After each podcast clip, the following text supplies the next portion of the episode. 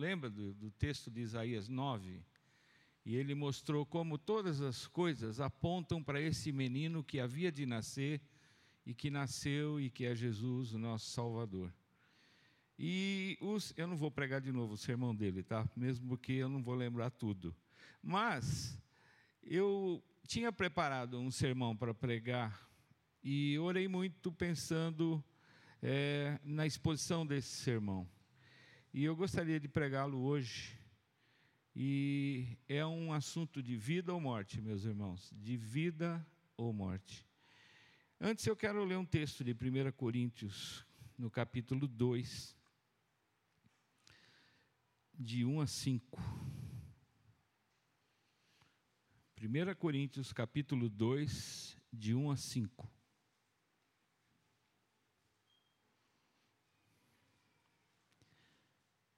Diz assim o texto: Eu, irmãos, quando fui ter convosco, anunciando-vos o testemunho de Deus, não o fiz com ostentação de linguagem ou de sabedoria, porque decidi nada saber entre vós senão a Jesus Cristo e este crucificado. E foi em fraqueza, temor e grande tremor que eu estive entre vós. A minha palavra e a minha pregação não consistiram em linguagem persuasiva de sabedoria, mas em demonstração do Espírito e de poder, para que a vossa fé não se apoiasse em sabedoria humana, e sim no poder de Deus. Eu creio que essa é a maneira como qualquer um de nós deve falar, deve testemunhar da sua fé em Jesus. Não apoiando-se na sua grande sabedoria, no seu conhecimento, nos diplomas que tem pendurado na parede, mas sendo um canal um canal de Deus para comunicar o seu poder, a sua sabedoria de Deus, e nós temos que ser um canal bem limpo. Mas, é claro que isso não nos isenta de 1 Timóteo 2,15, que diz: procura apresentar-te a Deus aprovado, como obreiro que não tem de que se envergonhar que maneja bem a palavra da verdade. Ou seja, é necessário que nós gastemos tempo é, devocional e de estudo sério da palavra de Deus, para sermos um canal onde ele tem matéria-prima no nosso coração, na nossa mente, para anunciar o Evangelho. Ele vai pensando essas coisas que nós vamos memorizando e que nós vamos guardando no nosso coração, escondendo no nosso coração, para que quando a gente abrir a nossa boca, ela fale do que está cheio o nosso coração, que é a palavra de Deus. Então isso é muito claro. Mas isso não nos, é, não nos impede de usarmos a nossa razão, uma argumentação lógica que faça com que as pessoas parem e pensem conosco dentro da lógica que Deus vai nos colocando. Até tem um texto lá de Isaías que diz assim, 1,18: Vinde, pois, e arrazoemos, diz o Senhor. E essa palavra arrazoemos é uma palavra muito gostosa, não é discutamos. Não é que a gente vai discutir um assunto. É como se você fosse tomar um cafezinho com a pessoa ao redor de uma mesa e você fosse argumentar com ela as coisas nas quais você crê. Isso que é o arrazoemos. O, o profeta aqui está falando a respeito de salvação, de perdão de pecado, porque continua dizendo assim: Ainda que os vossos pecados sejam como a escarlata, eles se tornarão brancos como a neve. E ainda que sejam vermelhos como o carmesim, e aí vai. Você percebe? Essa argumentação é uma argumentação que pode ser discutida logicamente com educação, com amor, com uma vida cheia do espírito e tudo mais. Tem um camarada que é missionário da Cruzada Estudantil, a qual Atletas em Ação pertence, que ele é um, um pregador, é muito mais um palestrante universitário. Ele tem falado em universidades aí pelo mundo todo já há muitos anos. E ele é um escritor, um autor de livros muito conhecido. O nome dele é Josh McDowell. Quem já tinha ouvido falar desse nome? Algumas pessoas. E ele escreveu vários livros. Um livro dele, que é dessa grossura assim, assusta muita gente, é um livro cujo título é o seguinte: Evidências que exigem um veredito. Ou seja, evidências históricas, por exemplo, sobre a ressurreição de Cristo, e que exigem um arrazoamento que leve a um veredito, a uma decisão final. Muito bem, dentro desse livro, eu gostei muito de uma ideia que ele, que ele lançou, e essa ideia chama-se o trilema. O que será que é isso? Dilema talvez é mais fácil de entender, né? Dilema quando você está numa encruzilhada. Você tem que decidir se você vai para a esquerda ou vai para a direita. Qual caminho você vai escolher? Trilema você está numa encruzilhada, mas tem três opções. E o que nós vamos falar hoje é exatamente isso. Antes de começar, eu queria colocar também que crer é também pensar. Se você já ouviu essa frase, você sabe que ela vem do John Stott. E tem um livro dele que tem esse título, mostrando que a fé e a razão não são antagônicas, elas não trombam, elas não são inimigas, elas são amigas. E o que eu queria fazer hoje é mostrar como que essa amizade entre fé e razão pode trabalhar a nosso favor. Então veja você. Eu já falei o que é o trilema, e as três opções são essas que você está vendo aí na tela. Está dando para todo mundo ler? Tá? Muito bom. Senhor mentiroso ou lunático? Ele está falando a respeito de Jesus. E o que eu queria fazer com vocês hoje, porque essa mensagem tem sido uma bênção para mim, e eu tenho usado muito essa mensagem para evangelizar. Eu resolvi fazer esse, esse esquema, que não está no livro desse jeito aí, mas de. Eu trabalhei bastante para tentar colocar de uma maneira gráfica o que, que o Josh McDowell estava querendo dizer. Uma dessas três alternativas é a verdadeira. Analisemos ou arrazoemos. Então veja só. Senhor é, mentiroso ou lunático? A primeira opção é que Jesus afirma ser Deus. A primeira declaração, melhor. Ele afirma ser Deus. E agora? O que, que nós vamos fazer com essa afirmação de Jesus? Vamos analisar. Porque você tem duas alternativas a essa afirmação de Jesus de que ele é Deus. A primeira alternativa é que as alegações de Jesus eram verdadeiras. E a outra alternativa, é claro, é que as alegações de Jesus eram falsas. Não tem jeito de haver uma outra alternativa. Então vamos começar a analisar uma dessas duas. Presta atenção. As alegações de Jesus eram falsas.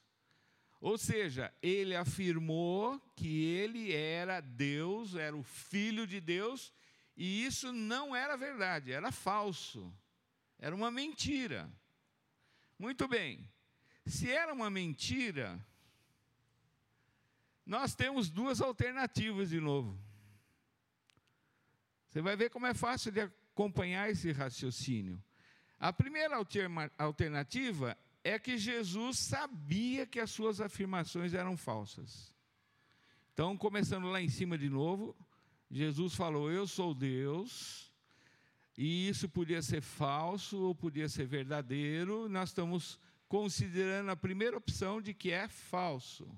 E agora isso nos gera duas outras alternativas. Ele sabia que era falso ou ele não sabia.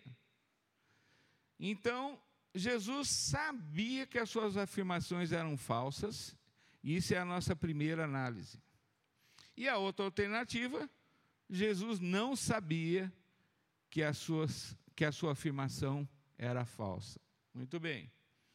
Está acompanhando? Muito bom. Jesus sabia que as suas afirmações eram falsas. Muito bom. Que, que isso nos leva a concluir? Jesus era um mentiroso. Concorda? Veja lá, Jesus disse que era filho de Deus. Essa afirmação era falsa. E ele sabia que era falsa. Isso transforma Jesus num mentiroso. Concorda? Certo? Não tem dúvida. Muito bem. Mas além disso, ele era um hipócrita. Por que, que ele era um hipócrita? Então veja aí do lado. Ele ensinou outras, outros a serem honestos a todo custo. Não foi essa a mensagem de Jesus? Em verdade, em verdade vos digo: eu sou o caminho, a verdade e a vida. Ninguém vem ao Pai senão por mim. Tudo que Jesus ensinou tinha a ver com essa premissa, a verdade. Falou que o pai da mentira era o diabo. Muito bom. Mas tem uma outra implicação também. A outra implicação é que Jesus era um demônio. Por que, que ele era um demônio? Vai vendo o que, que o trilema nos leva a concluir. Ele era um demônio porque ele ensinou as pessoas a confiarem a ele o seu destino eterno. Ele não falou, que ninguém vem ao Pai senão por mim, que a vida eterna era ele e que a gente devia crer nele para ter a vida eterna. Mas se ele sabia que as suas afirmações de, serem, de ser, um, ser Deus eram falsas, isso nos leva a concluir que entregar a vida para Jesus é a pior viagem que você pode empreender na sua vida. Porque ele é um demônio. Mais uma coisa. Jesus era um louco. Além de ser um demônio, ele era um louco. Por quê? Pois suas alegações de ser Deus o levaram à cruz. Ou seja, o cara pode ser o maior pilantra, mas quando isso, e ele vai alimentando isso, vai ser um estelionatário, um 71, vai enganando todo mundo. Mas quando a vida dele está em risco, aí ele tem que pular fora desse barco aí, que é barco furado. Jesus não. Ele foi até a cruz. Até a cruz. Então, se tudo isso é verdade que nós vimos agora, que ele sabia que ele era não era filho de Deus e levou a todas essas conclusões, ele só podia ser um louco. Muito bem, mas nós temos que analisar outra situação aí. Jesus não sabia que suas afirmações eram falsas. Lembra que nós estamos analisando a afirmação, primeiro que ele não que ele sabia, então isso o levou a se tornar aos nossos olhos um louco. E agora vamos supor que ele não sabia. Ele falou: "Eu sou Deus", mas ele não sabia que aquilo é, era falso. Ele cria que ele era Deus. Bom, Jesus estava sinceramente iludido. Vocês estão me acompanhando? Então, né? Você lembra que ele afirmou que era Deus e aquilo não era verdadeiro, e aí ou ele sabia ou ele não sabia. Se ele sabia, nós chegamos àquelas conclusões todas. Agora, se ele não sabia, se ele não sabia, é que ele estava sinceramente iludido. Ele cria que era Deus, mas isso ele cria de coração sincero, mas não era verdade. Muito bem. Como pôde ele ser tão lúcido em todos os seus ensinos? Ou seja, nós estamos analisando, arrazoando sobre a vida de Jesus à luz do que o Evangelho tem produzido nesse mundo, à luz daquilo que ele pregou e das transformações que aconteceram na vida das pessoas que o seguiram, que creram nele, foram totalmente transformadas.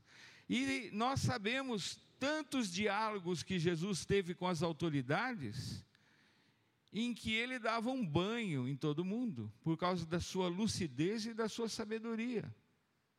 Então, você analisando friamente e imparcialmente, que é o que tem, estamos tentando fazer, você tem que chegar à conclusão que, peraí, alguma coisa não está batendo.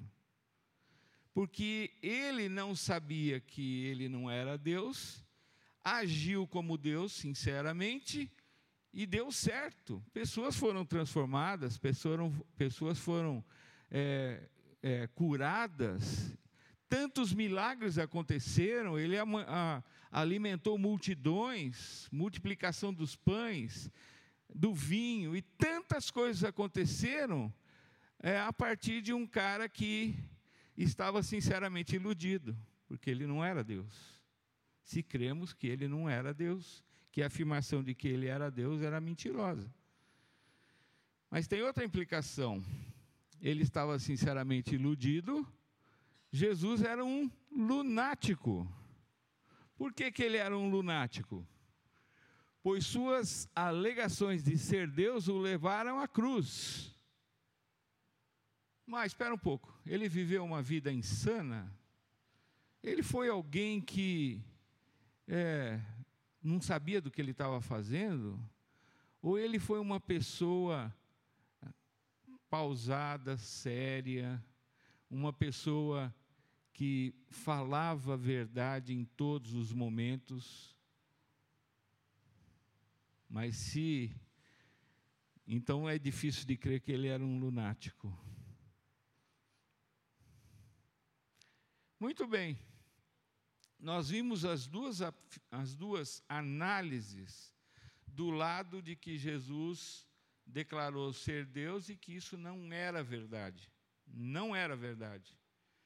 Se ele sabia ou se ele não sabia, o resultado produzido pela vida dele foi um resultado que nos reúne aqui nessa noite.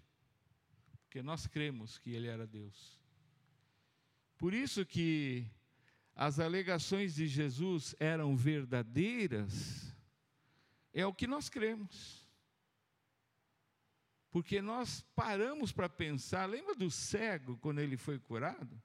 E que os fariseus estavam no pé lá do cego, querendo que ele explicasse o que tinha acontecido, quem era o homem que fez isso com você. E aí o cego falou: Olha, vocês também querem ser discípulos dele? Que discípulo dele, coisa nenhuma, nós não cremos. Ele falou: Bom, o negócio é o seguinte: quem ele era, eu não sei. Mas uma coisa eu sei: é que eu era cego. E agora eu estou vendo. Ele fez um milagre na minha vida. E aí depois ele encontrou-se com Jesus e o adorou. Creu em Jesus. Essa é a nossa situação. Nós cremos em Jesus. Cremos que, cremos que as alegações de Jesus de ser Deus são completamente verdadeiras, é incontestável. Quem tem sido Jesus na nossa vida já por tantos e tantos anos. Quantas vezes, quantas pessoas nós temos visto ser transformadas por causa da sua fé em Jesus? A começar por nós mesmos. Muito bem, mas essas alegações de Jesus sendo verdadeiras, nos deixam duas alternativas. Porque elas nos levam a crer que Jesus é Senhor, Senhor da história, Senhor do universo, tudo que ele falou é verdade, mas temos duas alternativas. Veja só. Primeira alternativa, você pode rejeitar tudo isso que eu estou explicando. Ou você pode aceitar. Você vê que a decisão de aceitar a Jesus como Senhor, como Deus, como Salvador, e, a, e rejeitar a Jesus, não é uma, uma questão de inteligência, não é uma questão de compreensão, porque eu duvido que alguém aqui não tenha entendido o que eu acabei de falar mas é uma questão de vontade. Eu quero ou eu não quero. Tá, entendi, mas eu não quero.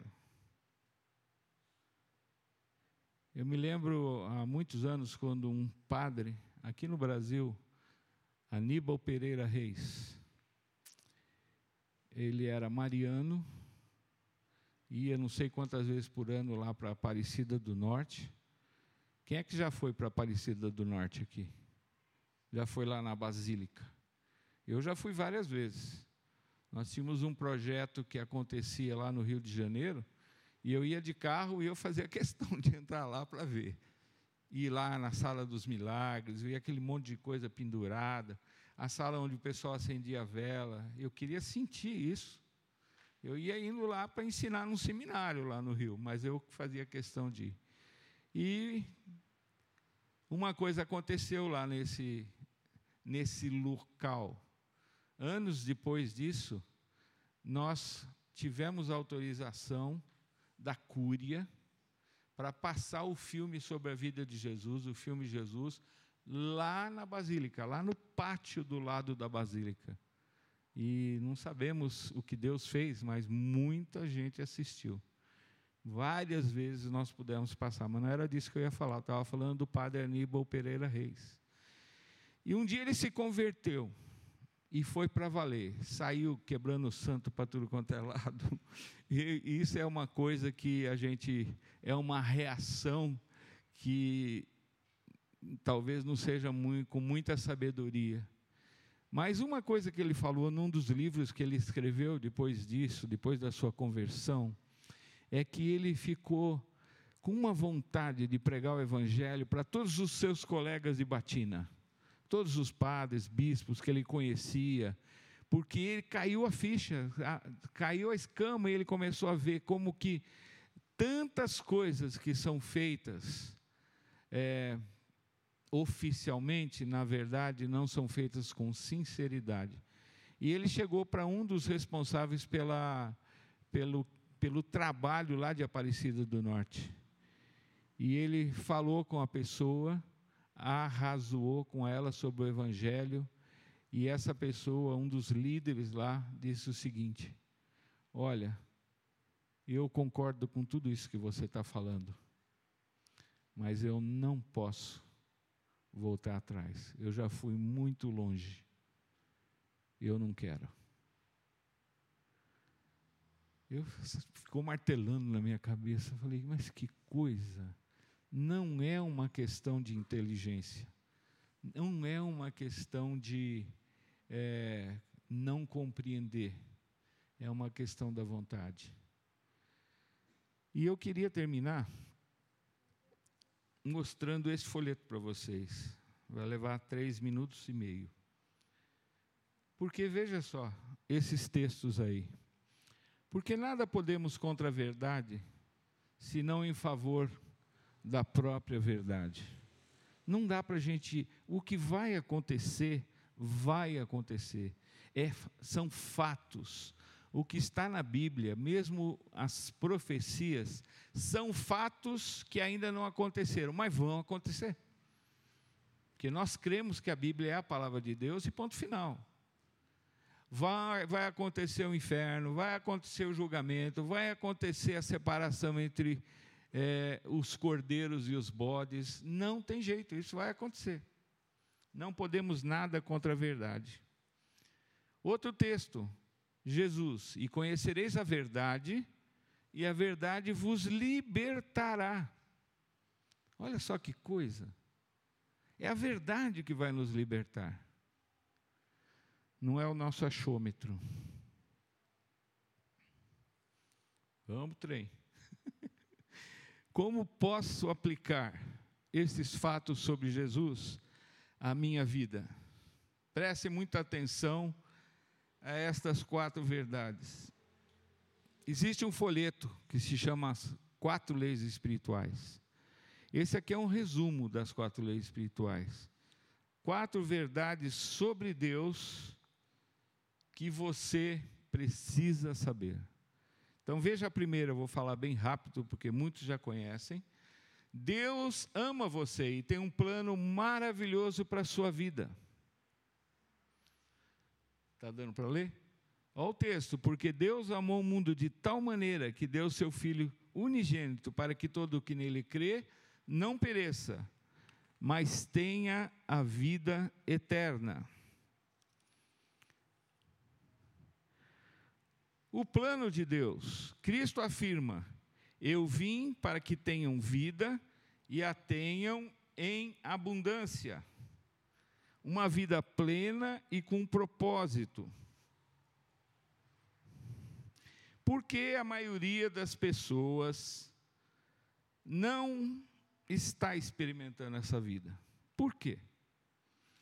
Então, a segunda verdade diz o seguinte: que o homem é pecador e está separado de Deus.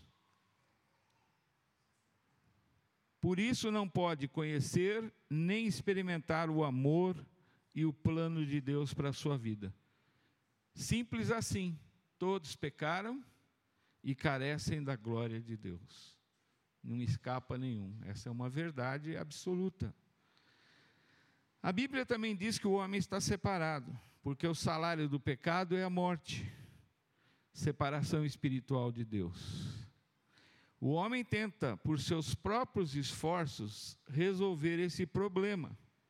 Então, tem um gráfico aí que mostra que Deus é santo e que o homem é pecador, e ele procura resolver chegar, é, resolver o problema desse abismo, de chegar a Deus através de uma vida reta, de boas obras, de praticar uma religião e etc. Só que ele não consegue resolver o problema do pecado dessa maneira. A terceira verdade nos oferece a única resposta para esse problema da separação entre Deus e o homem trazida pelo pecado que está no nosso coração. A terceira verdade diz o seguinte: Jesus Cristo é a única solução de Deus para o homem pecador. Por meio dele você pode conhecer e experimentar o amor e o plano de Deus para a sua vida. O que, que ele fez? Ah, ele morreu em nosso lugar. Mas Deus prova o seu próprio amor para conosco, pelo fato de ter Cristo morrido por nós, sendo nós ainda pecadores. Romanos 5,8.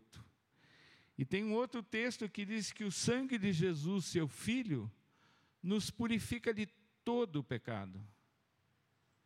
Está razoando? Está pensando? A Bíblia também diz que Jesus é o único caminho, eu até já citei esse versículo. Respondeu-lhe Jesus: Eu sou o caminho, a verdade e a vida. Ninguém vem ao Pai senão por mim. Então, o que, que acontece? O que, que Deus planejou?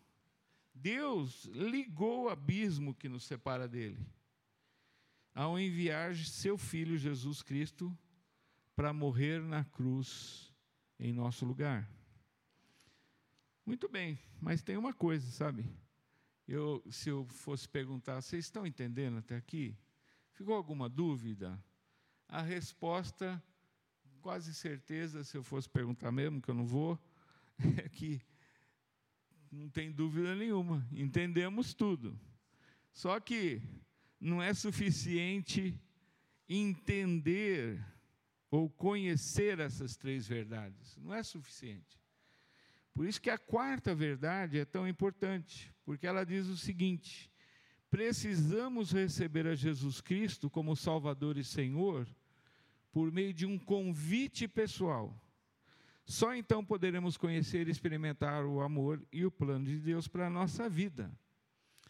Aí começa a aparecer a vontade que nós devemos exercer.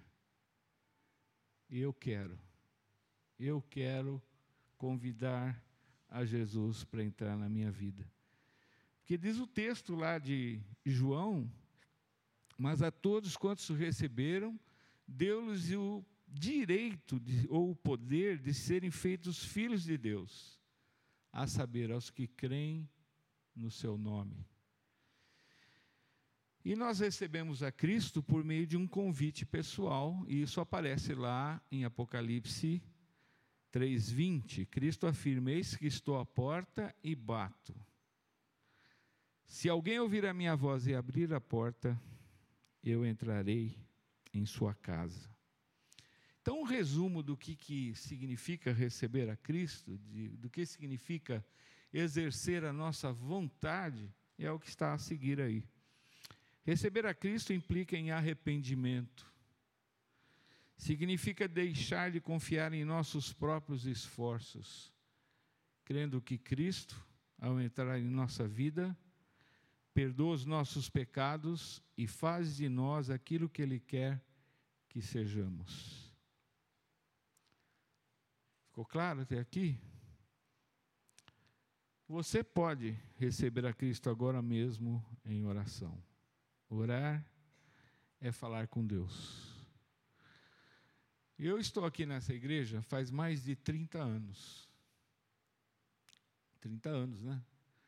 Desde o Davi achou a ata que está lá quando eu fui recebido como membro no dia 20 de julho de 1981. 20, né? Você já esqueceu? Então, desde 81, a Rosalia e eu somos membros aqui da igreja. Isso não nos faz convertidos. Idade de frequência de uma igreja, o tempo de frequência, não me transforma em filho de Deus. Isso é uma decisão pessoal. Você pode estar aqui há muitos anos também. Você pode gostar de todo mundo, ser amigo, se achar legal vir e tudo mais. Mas se você não exerceu a sua vontade de falar, Senhor Jesus, eu entendi, eu me arrependo dos meus pecados. Senhor Jesus, eu entendi e eu não consigo é, viver uma vida que te agrade longe do Senhor. Eu me rendo eu te convido para entrar na minha vida. Se você ainda não fez isso, você continua não tendo a vida eterna você continua separado de Deus. Porque a única coisa que pode nos levar a Deus, o único caminho é Jesus. É crer em Jesus. E você pode dizer para Deus o seguinte, ó. Veja esse modelo de oração. Senhor Jesus, eu preciso de ti. Abro a porta da minha vida e te recebo como meu Salvador e Senhor. Eu te agradeço porque me aceitas como eu sou. Você não precisa melhorar nada, é Deus que vai te melhorar. Ele que vai consertar a sua vida, a minha vida, a nossa vida. Me aceitas como eu sou e perdoa os meus pecados. Pensa bem nisso, no peso dessa oração. Toma conta da minha vida. Seja o Senhor da minha vida. Desejo estar dentro do teu plano para mim. Amém. E eu queria dar oportunidade, se você ainda não fez isso de uma maneira clara, racional, sem emoção, pode ter emoção também, mas não é a emoção que valida a experiência, é a sua fé, é aquilo que você crê, é a sua vontade de falar, eu quero. E eu convido você para curvar sua cabeça agora, e eu vou ler pausadamente essa oração. se você é um daqueles que faz tempo que está aqui e nunca fez isso, eu não quero te constranger. Então eu vou ler pausadamente e você repita aí no seu coração, não precisa ser de forma audível. Você só repita no seu coração essa oração, dizendo: Entendi agora, agora entendi. E agora eu quero convidar Jesus para ser o meu Senhor e Salvador. Eu vou orar. E se você já aceitou, ore pelos que talvez ainda não aceitaram, para Deus realmente tocar nos corações. Tá bom? Senhor Jesus, eu preciso de Ti. Repita aí no seu coração. Abro a porta da minha vida e te recebo como meu Salvador e Senhor. Eu te agradeço porque o Senhor me aceita como eu sou e perdoas os meus pecados. Toma conta da minha vida. Desejo estar dentro do teu plano para mim. Amém. Se você realmente crê nessas quatro verdades e orou com sinceridade, saiba que Deus promete vida eterna aos que creem nele. Vida eterna. Veja o texto que, que diz. E o testemunho é este: que Deus nos deu a vida eterna. E esta vida está no seu Filho. Aquele que tem o filho tem a vida. Ou seja, tem o filho de Deus em si, crê em Jesus. Aquele que não tem o filho de Deus não tem a vida. Estas coisas vos escrevi a fim de saberdes que tendes a vida eterna.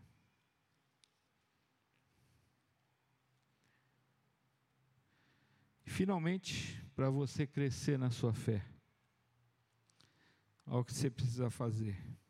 Leia a Bíblia todos os dias. Estude a palavra de Deus. Só um detalhe: obedeça a orientação dela. O que ela mandar você fazer, você faz. Ah, mas eu fiz de outro jeito a vida inteira. Mude. Agora você não pertence mais a você.